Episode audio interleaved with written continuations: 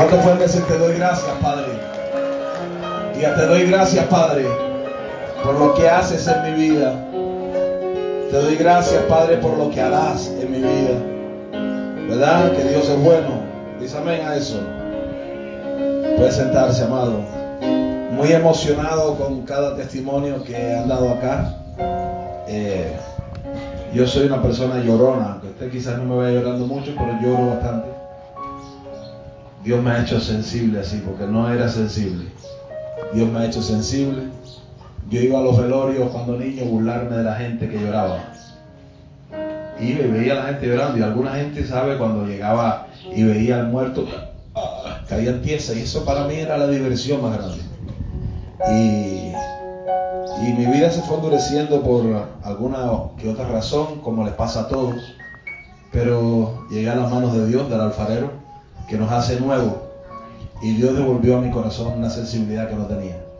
Y cada vez que les escucho a ustedes, a cada uno, eh, yo digo, no es en vano, eh, no es por gusto estar sirviendo a Dios. Ver vidas cambiadas, ver vidas transformadas, ver gente agradeciéndole a Dios, eh, es el combustible de mi vida.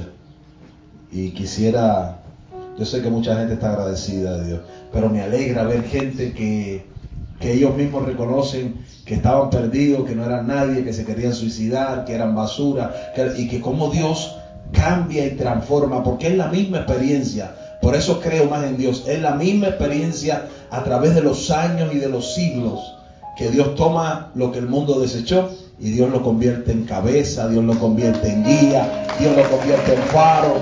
Aleluya.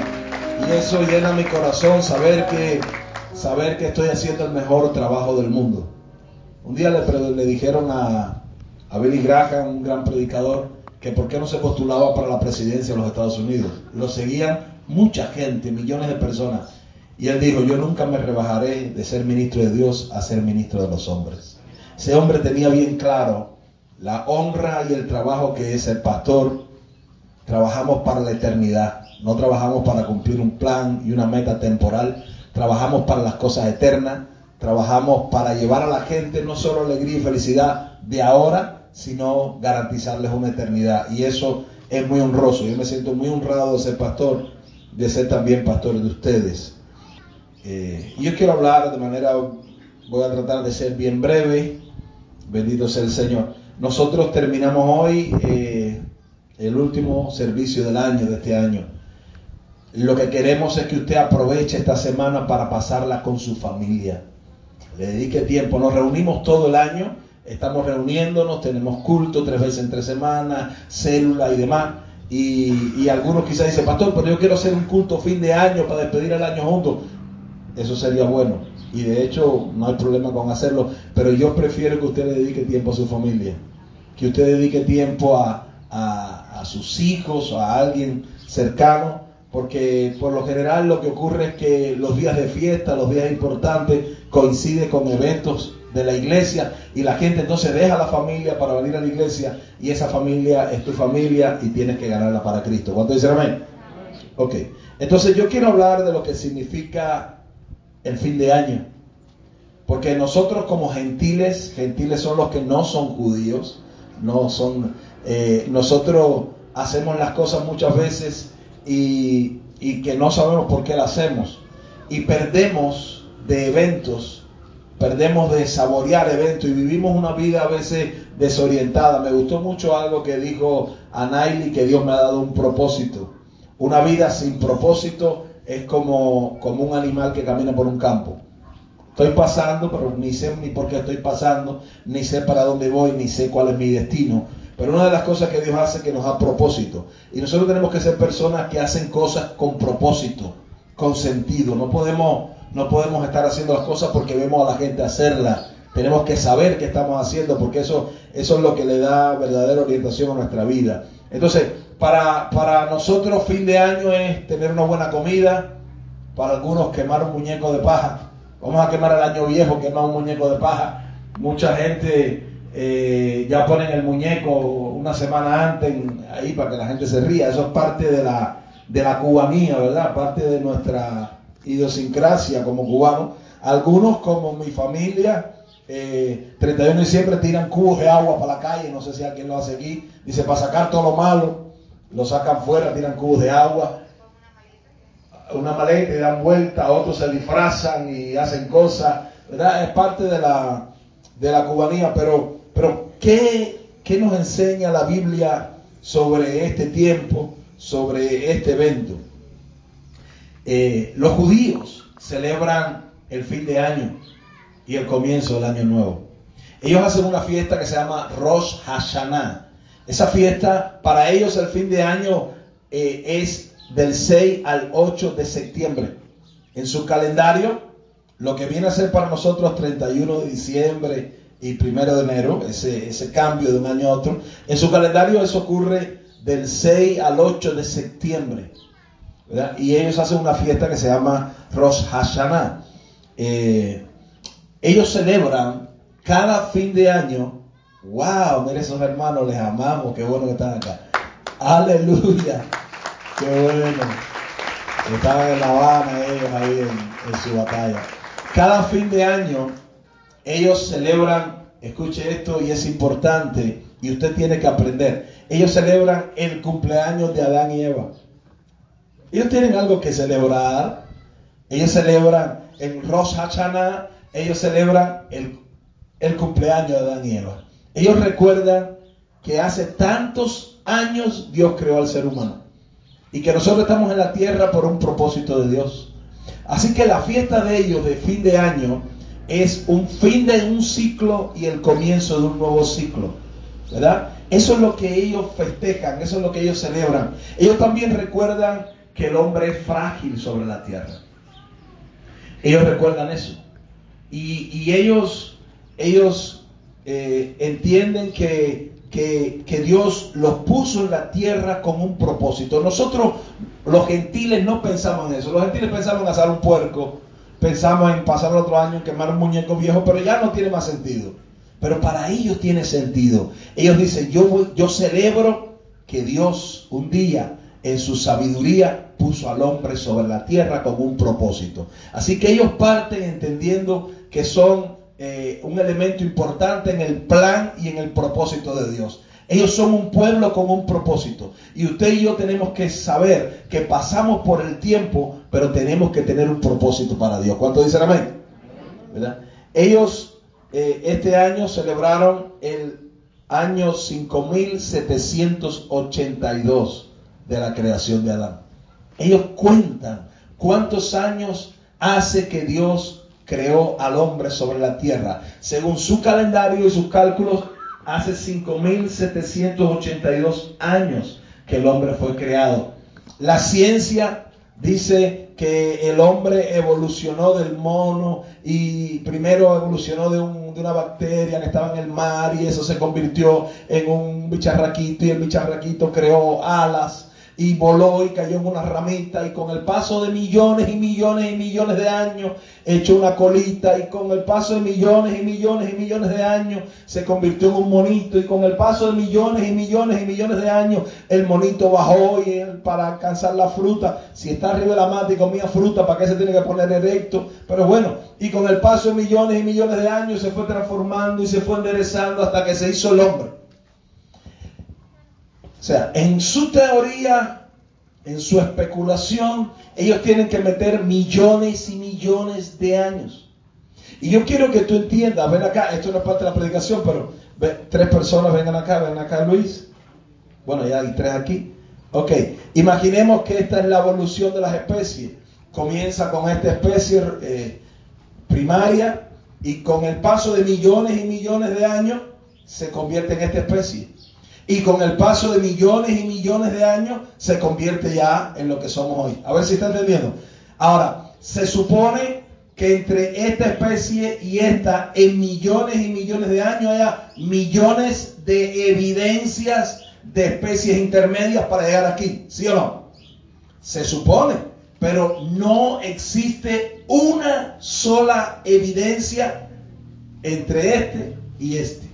De, con el perdón, de mono a Pithecanthropus erectus, según ellos, y de Pithecanthropus erectus a Homo erectus, ¿verdad? No hay una sola evidencia, lo que demuestra que esta especie no tiene nada que ver con esta especie y no tiene nada que ver con el hombre.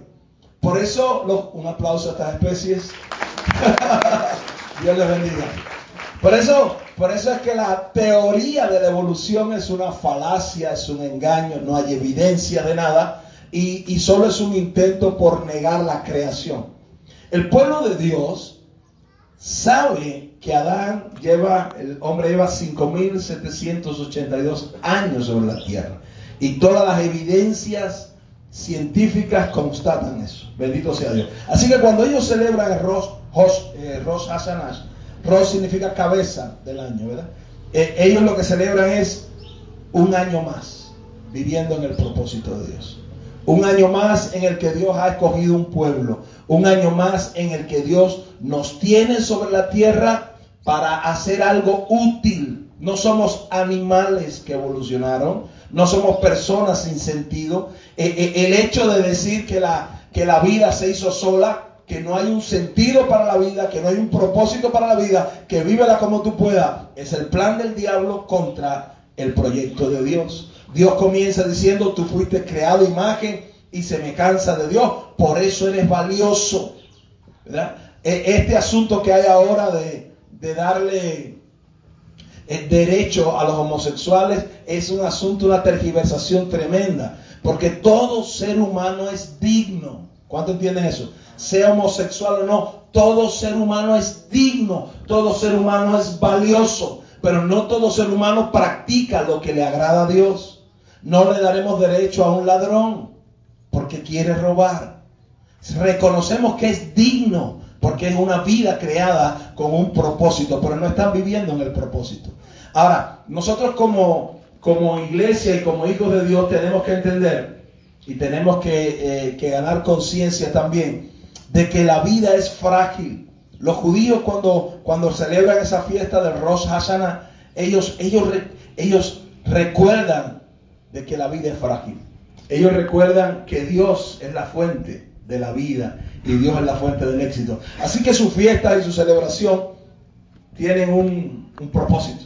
Ellos no solo van a comer por, comerse una comida y no van a pasar al otro año. Ellos entienden que un ciclo termina y comienza otro ciclo, pero es un ciclo con un propósito. Ellos entienden que Dios es el dador de la vida y ellos son receptores de esa, de esa gracia y de ese favor de Dios. Ellos entienden que, que la vida es frágil y que depende, depende de Dios. En esa fiesta ellos tocan el shofar.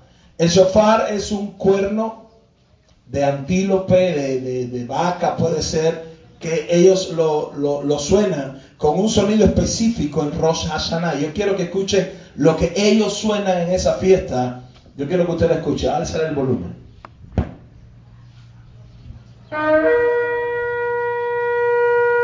Cuando comienzan esas fiestas, ellos suenan esto.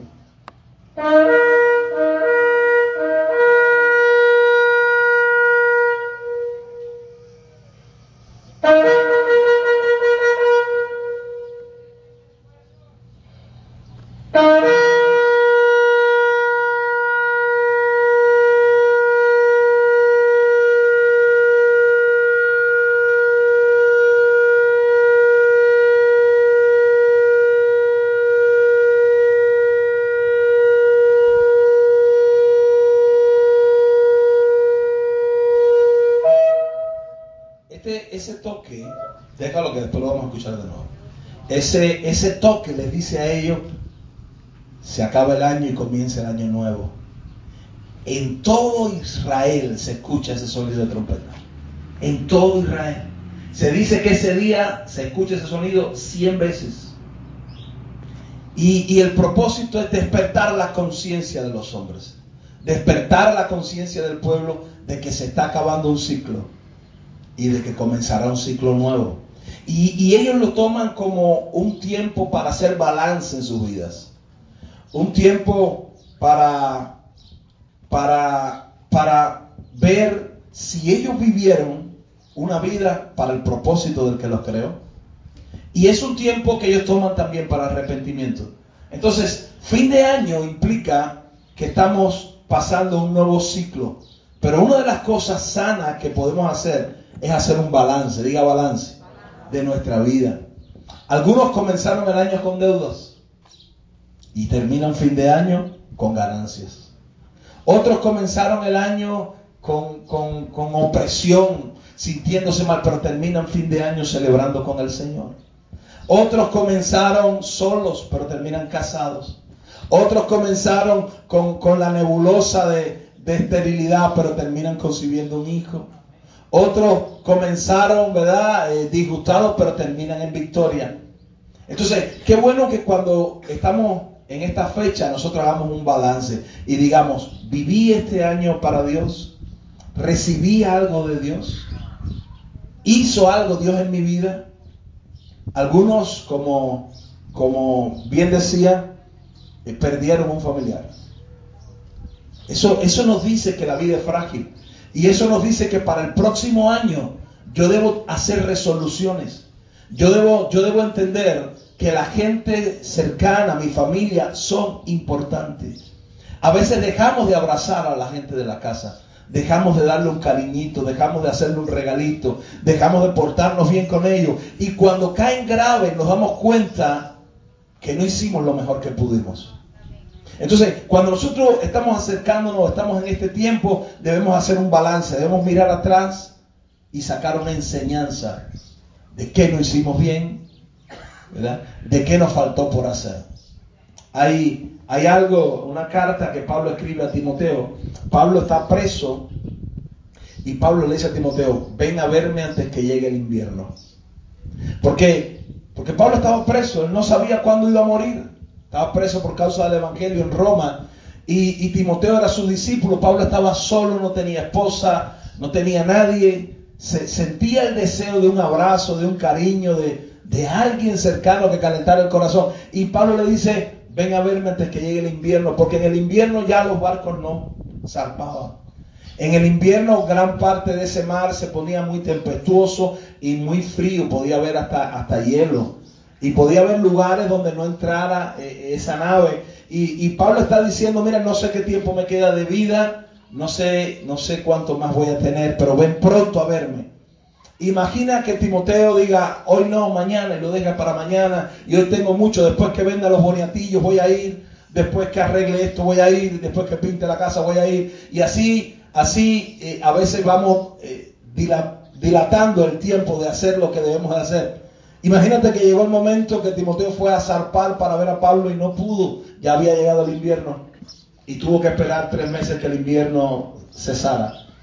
Y cuando después de tres meses Timoteo decide ir a ver a Pablo, ya Pablo lo habían ejecutado, estaba muerto. Y sabe, a veces eso nos pasa con la familia, nos pasa con la gente. Siempre estamos poniendo un mañana voy, un no sé qué, después la llamo, después hago esto, después le hago un regalito, después le digo esta palabra de amor pero mañana puede ser tarde. Entonces, cuando nosotros miramos atrás y vemos que alguien murió o que estuvimos enfermos y pudimos haber muerto, eso debe prepararnos para tener un mejor año. Y decir, yo, la gente que amo, yo tengo que llamarla de vez en cuando. Eso me lo digo a mí mismo y te lo digo a ti también. A veces no hay tiempo para volver a abrazar a una persona. Y qué triste, porque cuando ya esa persona pasó, nosotros decimos, yo debía haber dedicado más tiempo a esto y menos tiempo a la pelota. Debía haber dedicado más tiempo a esto y menos tiempo a hablar bobería. Tenía que haber abrazado más a mi padre o haberlo llamado o a mi madre. Y, y es un tiempo de hacer balance. Balance. Si tuvimos deuda, ¿qué hacer para no tener deuda este año?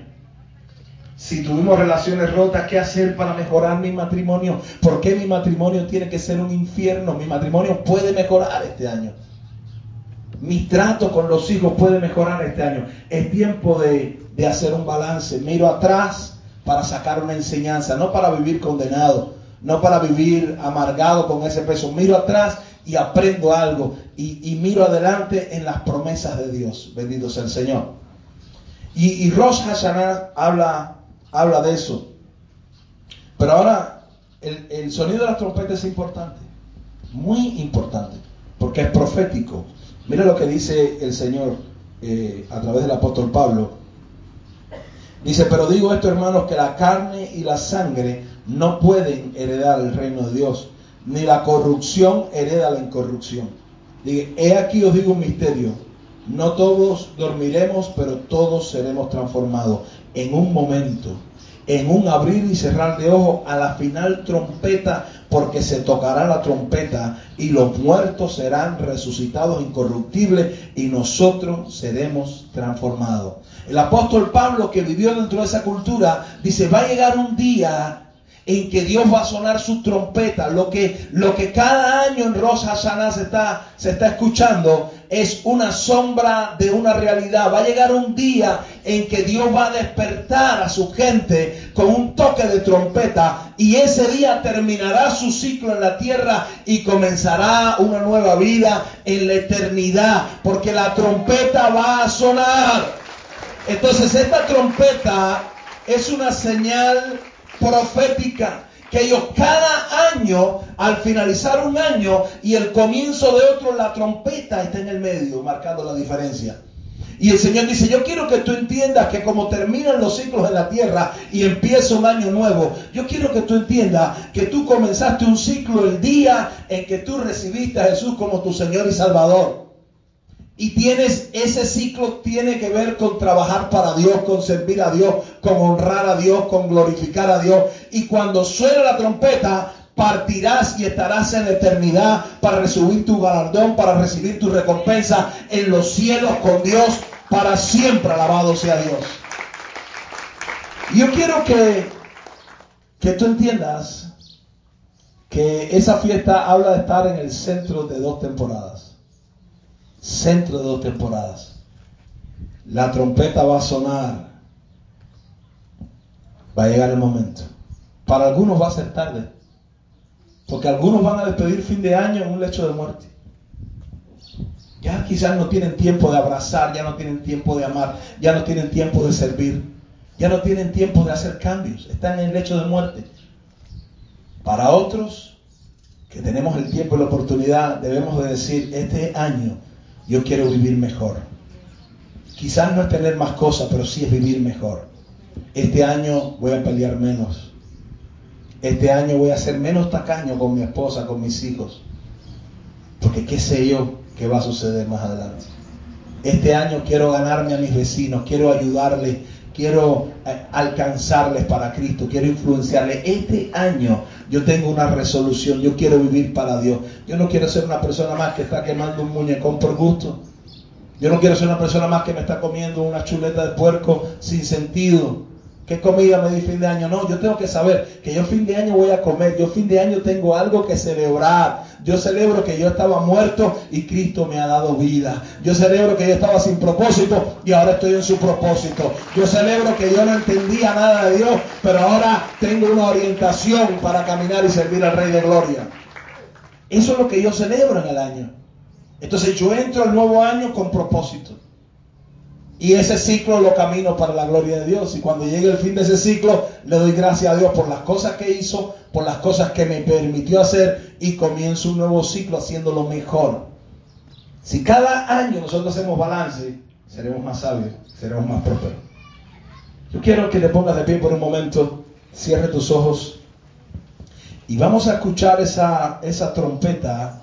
Y yo quiero que antes, antes que la escuche, tú comiences Vamos a escucharla dos veces. No la pongas todavía. Pero yo quiero que hagas algo. Yo quiero que mientras tú escuches la trompeta, tú le pidas perdón a Dios por las cosas que no hiciste para Él. Por no vivir para su propósito. Esa va a ser la primera, la primera eh, eh, vuelta de esa trompeta. Tú le pidas, va a ser un tiempo para arrepentimiento que tú le digas, Señor, perdóname porque no hice lo que me llamaste a hacer. Porque tú me creaste y me salvaste con un propósito.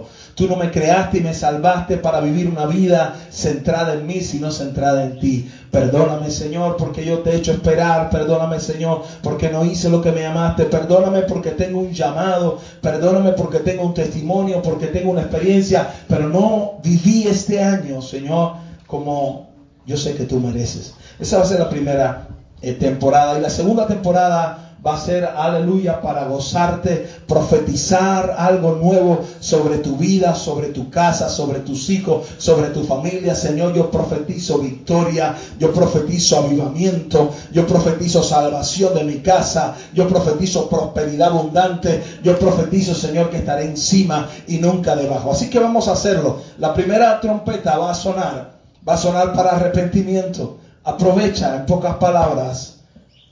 Aleluya, Padre, en el nombre de Jesús.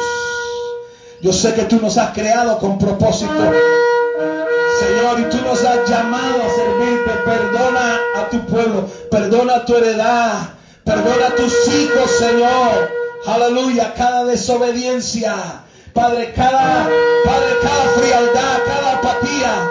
Perdónalo en el nombre de Jesús, Señor. Aleluya. Tú nos creaste para ti. Tú nos creaste para un propósito bendito y un propósito glorioso. Aleluya. Alabado sea tu nombre, Dios. Alabado sea tu nombre, Dios. Aleluya. Aleluya. Aleluya. Alabado sea Dios. Jesús vendrá y vendrá por una iglesia santa. Jesús vendrá por una iglesia gloriosa, sin mancha ni arruga. Jesús vendrá por gente que le está sirviendo a Él, que le ama a Él. Aleluya. Así que vamos a tomar esta segunda oportunidad para profetizar. Profetiza sobre esta nación.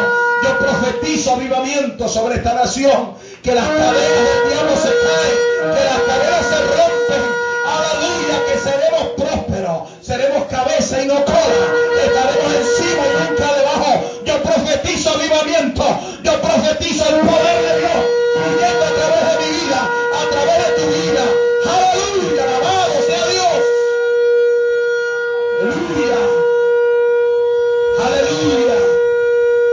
Yo profetizo vida, yo profetizo poder, yo profetizo avivamiento, yo profetizo hijos Señor, que te aman, que son prósperos, que cada sueño, cada plan se cumple en ti, Señor. Dale una alabanza al Dios de gloria. Aleluya, aleluya, aleluya. Alabado sea Dios. Un ciclo termina y un nuevo ciclo comienza. Tú eres pueblo con propósito. No hay pueblo con propósito en la tierra, solo los hijos y las hijas de Dios. Tú eres un pueblo con propósito. Señor, gracias te damos. Gracias te damos. Aleluya. Gracias. Abre tu corazón, dile, te doy gracias. En una palabra, Señor, te doy gracias por todo lo que has hecho. Te doy gracias por todo lo que harás. Y estoy en el tiempo, Señor. Estoy en el momento. Estoy, Señor, Padre, en el centro de este tiempo de balance. Aleluya. Gracias, Señor. Pronto Jesús vendrá y levantará a sus hijos. Y millones de personas desaparecerán. Y la gente dirá que fueron los extraterrestres. La gente dirá que fue una plaga que los desapareció. La gente dirá muchas cosas. Pero la Biblia dice que seremos arrebatados juntamente con Él. Aleluya. El diablo ha tratado de crear historias de que los, los marcianos vendrán, de que los extraterrestres vendrán y se llevarán a la gente. De hecho, hay personas que dicen que fueron abducidos, o sea, fueron transportados a una, a, una nave espacial. Y ellos cuentan, dice, yo fui, yo fui, no sé si usted ha visto esos documentales, pero dice, yo fui, yo venía por la calle y, y aparecí en una mesa, en una nave espacial y unos extraterrestres eso el diablo lo hace preparando la mente de la gente para cuando venga el rapto la gente no diga que fue Jesús que se llevó a su novia.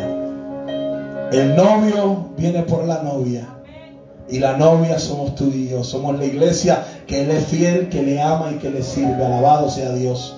Yo bendigo tu vida. Yo bendigo tu matrimonio. Yo bendigo tu familia. Yo bendigo tus negocios. Yo bendigo tu ministerio.